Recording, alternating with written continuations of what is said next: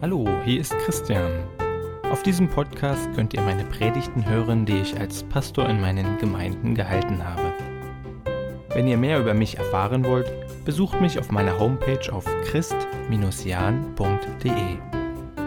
Ich freue mich, dass ihr euch für meine Predigten interessiert und wünsche euch nun Gottes Segen beim Hören.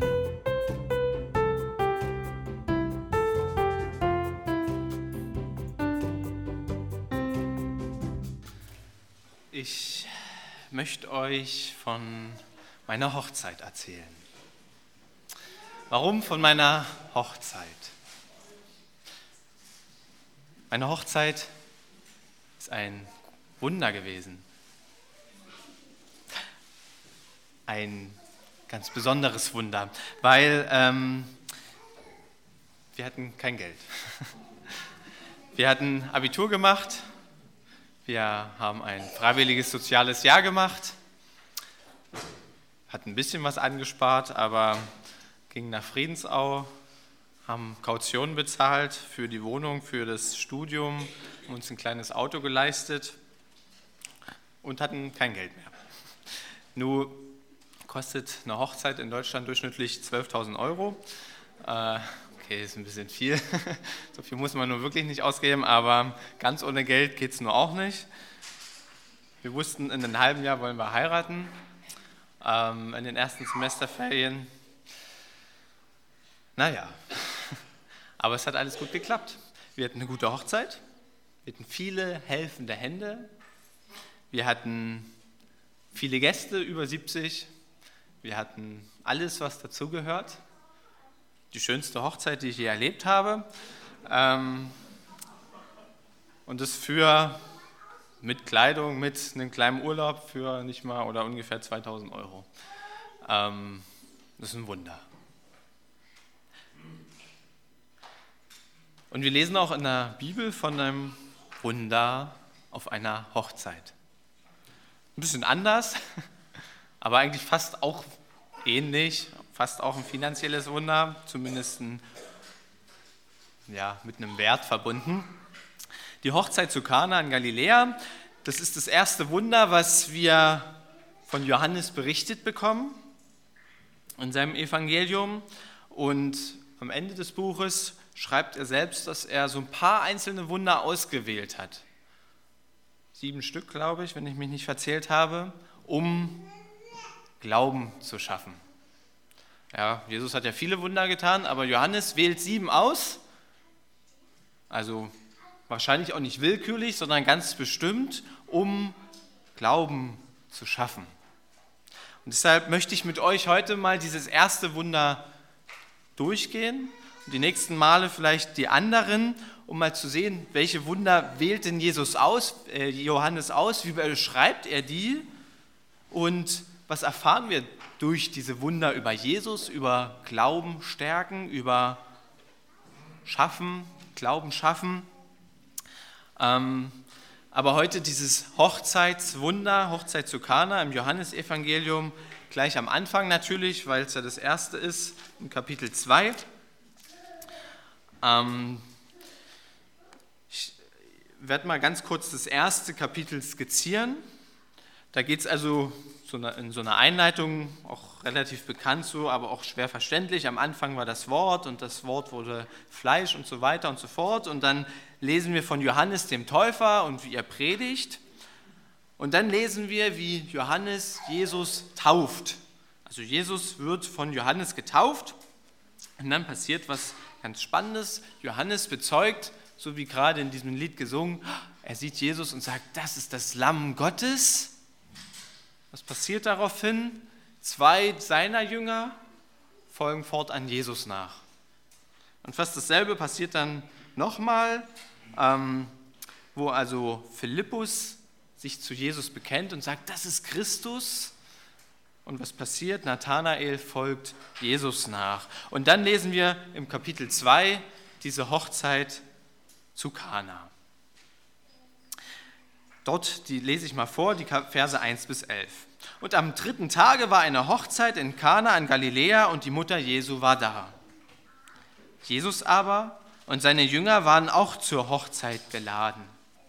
Und als der Wein ausging, spricht die Mutter Jesu zu ihm, sie haben keinen Wein mehr. Jesus spricht zu ihr, was geht's dich an, Frau, was ich tue? Meine Stunde ist noch nicht gekommen. Seine Mutter spricht aber zu den Dienern, was er euch sagt, das tut. Es standen dort aber sechs steinerne Wasserkrüge für die Reinigung nach jüdischer Sitte, und in jeden gingen zwei oder drei Maße. Jesus spricht zu ihnen, füllt die Wasserkrüge mit Wasser. Und sie füllten sie bis oben an. Und er spricht zu ihnen, schöpft nun und bringt's dem Speisemeister. Und sie brachten's ihm. Als aber der Speisemeister den Wein kostete, der Wasser gewesen war, und nicht wusste, woher er kam, die Diener aber wussten es, die das Wasser geschöpft hatten, ruft der Speisemeister den Bräutigam und spricht zu ihm, jeder Mann gibt zuerst den guten Wein und, wenn sie betrunken werden, den geringeren. Du aber hast den guten bis jetzt zurückbehalten. Das ist das erste Zeichen, das Jesus tat, geschehen in Kana in Galiläa und er offenbarte seine Herrlichkeit und seine Jünger glaubten an ihn.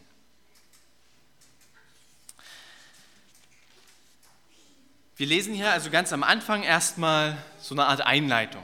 Wo ist die Hochzeit geschehen? Wer war eingeladen? Wann ist sie geschehen?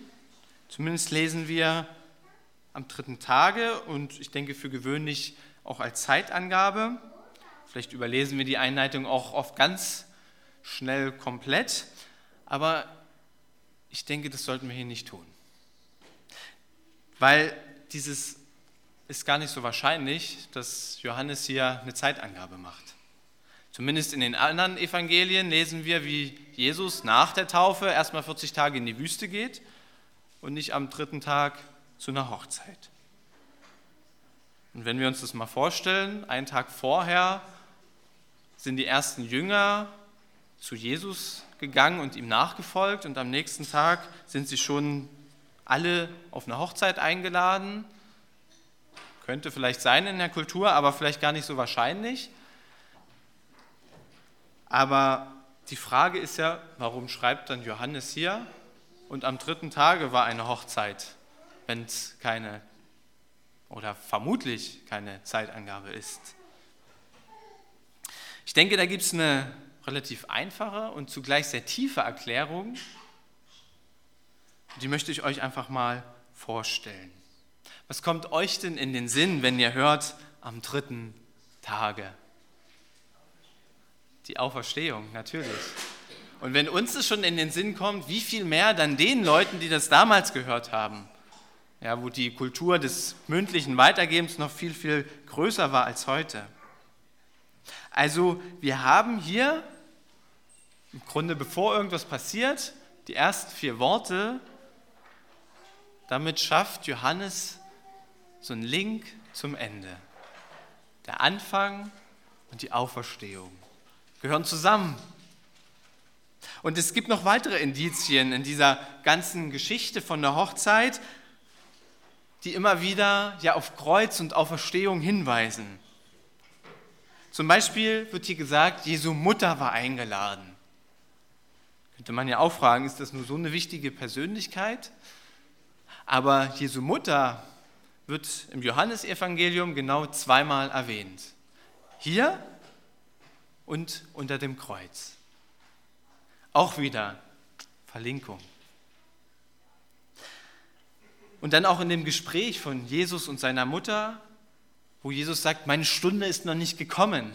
Auch das ist so ein Ausspruch von Jesus, der immer mal wieder vorkommt, aber immer wieder auf seine Verherrlichung am Kreuz hinweist. Also wir haben hier mehrere ja, Indizien, dass Johannes ganz bewusst, ganz am Anfang, so diesen Link setzt zwischen Hochzeit zu Kana und Kreuz und Auferstehung. Am Rande vielleicht noch ähm, dieses Gespräch zwischen Jesus und seiner Mutter, was ja vielleicht sehr harsch in unseren Ohren klingt. Ja, was hast du mir hier zu sagen, Frau? Ähm, das ist tatsächlich distanzierend, aber nicht so unhöflich, wie sich das vielleicht für uns anhört. Das ist so eine Art Sprichwort, ähm, die man damals eben gesagt hat. zwar nicht unbedingt zur Mutter, aber also man hat sich schon deutlich distanziert, aber es war jetzt auch nicht unhöflich oder gar beleidigend, so wie sich das vielleicht manchmal für unsere Ohren anhört. Aber das nur so am Rande. Aber wir haben hier sozusagen diese, diese Verlinkung zwischen Anfang und Ende, zwischen Hochzeit und Auferstehung. Und ich stelle mir das wie so ein Schema vor. Ich habe euch ja im ersten Kapitel erzählt, worum es ging. Da haben wir also die Taufe von Jesus.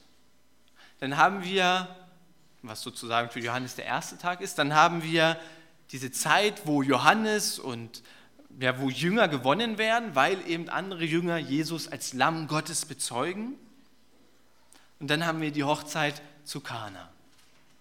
Das ist so hier dieses Dreitagsschema. Und das Dreitagsschema haben wir auch dann am Ende wieder. Da haben wir die Kreuzigung Jesu, dann haben wir die Zeit des Grabes und dann am dritten Tag die Auferstehung. Und ich glaube, auch wir heute können eigentlich sagen, wir leben auch so ein Stück weit in diesem Dreitaktschema mit drin. Da haben wir uns also auch irgendwann mal taufen lassen, so wie, jo, äh, jo, so wie Jesus sich von Johannes hat taufen lassen. Und was heißt Taufe? Ein Mitsterben mit Christus. Also haben wir auch wieder beides, ja? Taufe, Kreuzigung, unsere Taufe. Dann haben wir die Gegenwart, in der wir heute leben. Ja, das ist doch genau die Zeit, wo Jesus als Lamm Gottes bezeugt wird, wo Jünger gewonnen werden, wo ja neue Glaubensmenschen da sind und auf einmal sagen, ja, Jesus, dir wollen wir nachfolgen. Letztlich ist es auch die Zeit des Grabes, weil was war da wichtig? Wer glaubt denn, dass Jesus tatsächlich wieder auferstehen wird? Und dann haben wir die Wiederkunft. Dann haben wir das ewige Leben, die Hochzeit, die Auferstehung. Also auch wir leben in diesem Schema drin irgendwo. Und diese Gegenwart, in der wir jetzt heute leben, da hat die Theologie ein schönes Wortpaar, wie ich finde, gefunden, was das ziemlich gut ausdrückt. Dieses, ja, wo leben wir eigentlich heute in dieser Gegenwart? Die Theologie drückt es aus mit einem schon jetzt und noch nicht. Was will das sagen? Schon jetzt leben wir in dem Reich Gottes, was ja spätestens mit Jesus angefangen hat, aber eben auch noch nicht. Ja, schon jetzt spüren wir das Reich Gottes, aber eben auch noch nicht komplett. Es kommt noch was. Die Wiederkunft, die Hochzeit. Wenn wir in die Welt hinaus gucken, ich denke, dann können wir genau das beides sehen in unserer Welt. Ja, da sehen wir auch eine Welt, die, wo Dankbarkeit da ist, wo auch ähm, Barmherzigkeit da ist, wo Gleichberechtigung sich eingesetzt wird, auch für ja, Bewahrung der Schöpfung, wo wir in einem solidarischen Sozialsystem leben. Ich denke, alles auch Dinge, wo wir zu Recht sagen können, das fußt auf christlichem Gedankengut. Das ist gut so. Das ist besser als noch vor vielen Jahren in der Vergangenheit. Das können wir sagen. Ja, Reich Gottes, Jesus sagt es ja selber, ihr seid das Salz der Erde, erfasst auch Gesellschaft und Systeme. Also ist es auch hier auf Erde das Reich Gottes. Andererseits sehen wir aber auch, dass es eben noch nicht vollendet da ist. Da sehen wir Hass und Egoismus und Krieg und eben keinen Frieden, wo wir ganz klar sagen, nee, nicht Reich Gottes. Und auch in meinem eigenen Leben können wir das vielleicht, kann man das vielleicht immer mal so erfahren, dieses, ja, schon jetzt aber irgendwie auch noch nicht. Da machen wir so Erfahrungen, wo wir sagen, jawohl, Gott, du bist da, das ist völlig klar, ich sehe dein Reich Gottes hier in meinem Leben, ja, wo wir vielleicht tolle Erfahrungen machen, vielleicht spektakuläre, aber vielleicht auch eben diese ganz einfachen. Ja, wenn man vielleicht mal an eine Person denkt, man sie anruft und merkt, ja, das war jetzt dran. Oder man betet und das Gebet wird erhört, man bekommt eine Antwort, eine Idee, eine Entscheidungshilfe. oder einen kleinen Liebesbeweis von Gott, wenn man ihn darum bittet, wo wir merken, ja, Reich Gottes ist da. Er schenkt uns Reich Gottes. Aber ich denke, viele kennen auch diese Momente, wo man das eben nicht so spürt, wo man eher denkt, na, noch nicht. So weit ist es eben doch noch nicht. Es ist eben doch noch nicht Hochzeit. Es ist vielleicht noch Fernbeziehung.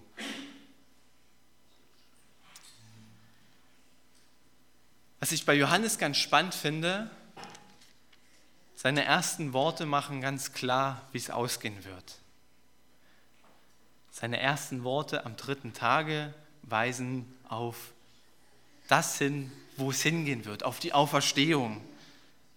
Und damit kommt sofort die Botschaft hinein in das Evangelium, was Johannes ganz wichtig ist, nämlich die vom angebrochenen und gleichzeitig noch kommenden Reich Gottes. Das ist das, was Jesus immer gepredigt hat. Das Reich Gottes hat begonnen und was Johannes auch ganz wichtig ist. Es ist in gewissermaßen so für Johannes, als sei die Auferstehung schon geschehen, weil es so sicher ist. Jesus hat hier noch nichts gepredigt, Jesus hat noch nichts gemacht. Sein Tod ist absolut noch nicht ja, überhaupt greifbar oder ja, möglich gehalten. Aber für Johannes ist klar, der Ausgang ist gewiss. Jesus wird auferstehen. Also vor allem Tun ist der Sieg Christi gewiss.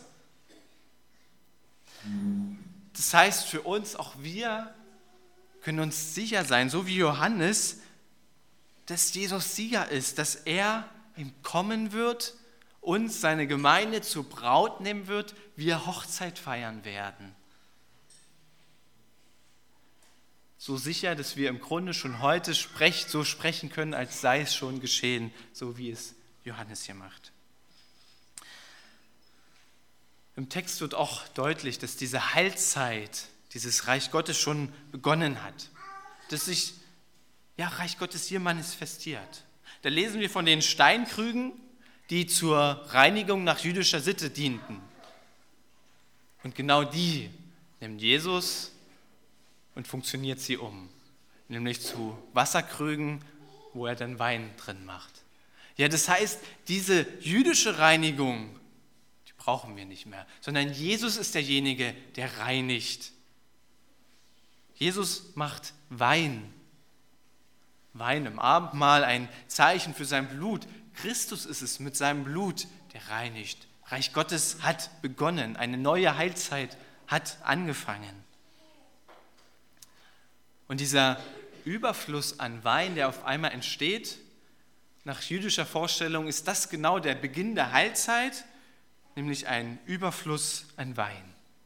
Das ist für Juden Heilzeit. Tolle Vorstellung. Hochzeit, das ist Heilzeit dieser Wein im Überfluss, dieser bessere Wein, der kommt noch. Den gibt Jesus nicht zuerst, den behält, so wie es der Speisemeister sagt, er zurück. Das heißt, wir leben noch sozusagen in diesem alten Wein, in diesem schlechteren Wein. Aber es ist schon Wein. Es ist schon Reich Gottes. Aber der bessere, der kommt noch, der ist noch aufgehoben. Also das Beste kommt zum Schluss. Was macht denn Reich Gottes aus? Da will ich einfach mal fragen, was sind denn so Kennzeichen einer Hochzeit? Naja, eine Hochzeit ist Freude, ist Feiern, schöne Dinge. Hier ist es ein Wunder und Tischgemeinschaft mit Jesus. Ja, auch das ist Reich Gottes und darauf können wir uns freuen, wenn wir irgendwann nicht nur wie im Abendmahl das angedeutet ist, sondern tatsächlich unseren Becher mit Wein oder Traubensaft, was auch immer, mit Jesus tatsächlich anstoßen können, ihm in die Augen gucken können dabei. Das ist Reich Gottes. Und Wein ist hier genug da. Jesus sorgt für Nachschub. Das heißt, niemand geht leer aus. Wir haben hier sechs Krüge voller Wein. Jedes zwei oder drei Maß, wenn man das umrechnet, dann haltet euch fest, sind das ungefähr 600 Liter Wein. Jetzt frage ich euch mal, was will diese Hochzeitsgesellschaft? Okay, ich weiß nicht, wie lange die noch feiern will, aber was will die mit 600 Liter Wein bitte? Das ist doch viel zu viel, das schaffen die nie. Also, das ist aber Reich Gottes, ja, so ein, so ein Leben im Überfluss, Wein im Überfluss, ja fast schon verschwenderisch viel. Das heißt, Gottes Botschaft, Gottes Liebe, Gottes Gnade, Gottes Gaben, die reichen für alle und sind noch viel zu viel. Da kommt niemand zu kurz, muss keine Angst haben. Egoismus braucht man nicht, weil es ist viel zu viel da. Und ich glaube, das ist so Gottes Wesensart. Wenn wir später vielleicht auch noch mal zu der Speisung der 5000 kommen, ja, was macht Jesus? Der macht aus fünf Broten und zwei Fischen 5000 Leute satt. Aber nee, das reicht ihm nicht.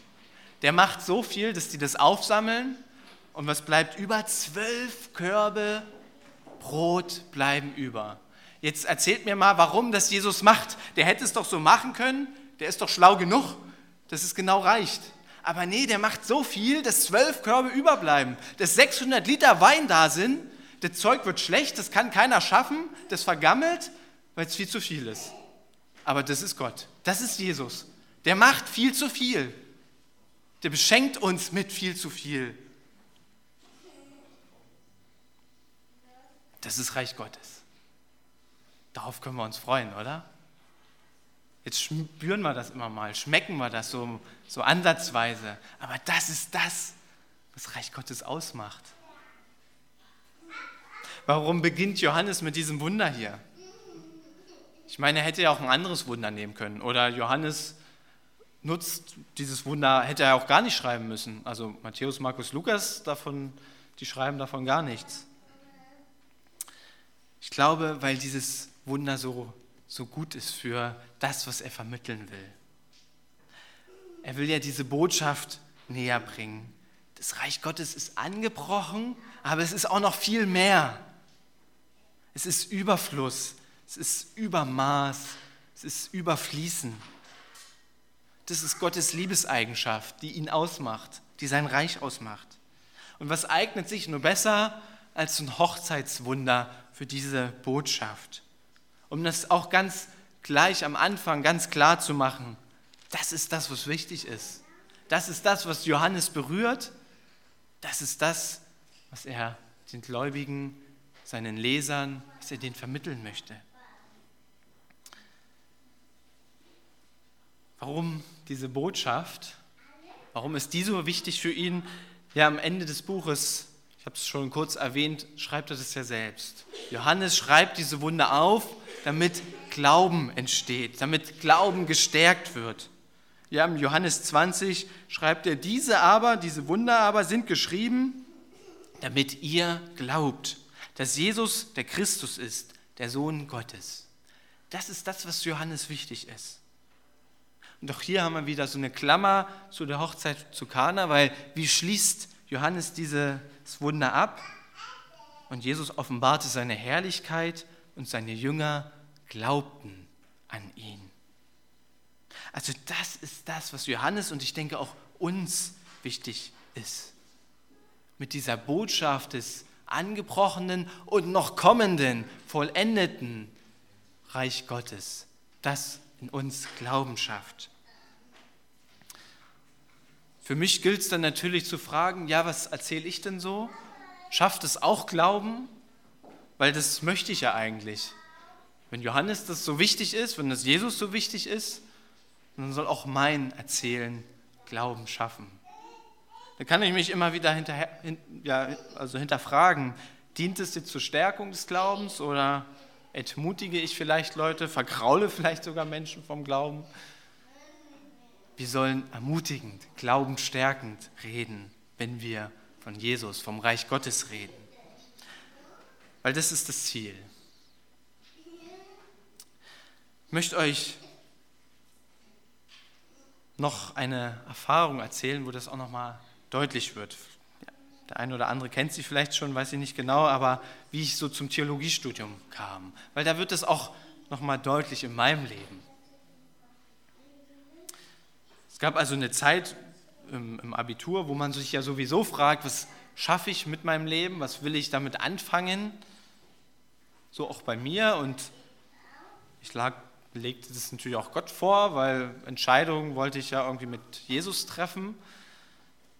Und auf einmal kam diese Botschaft des Missionsauftrages irgendwie überall.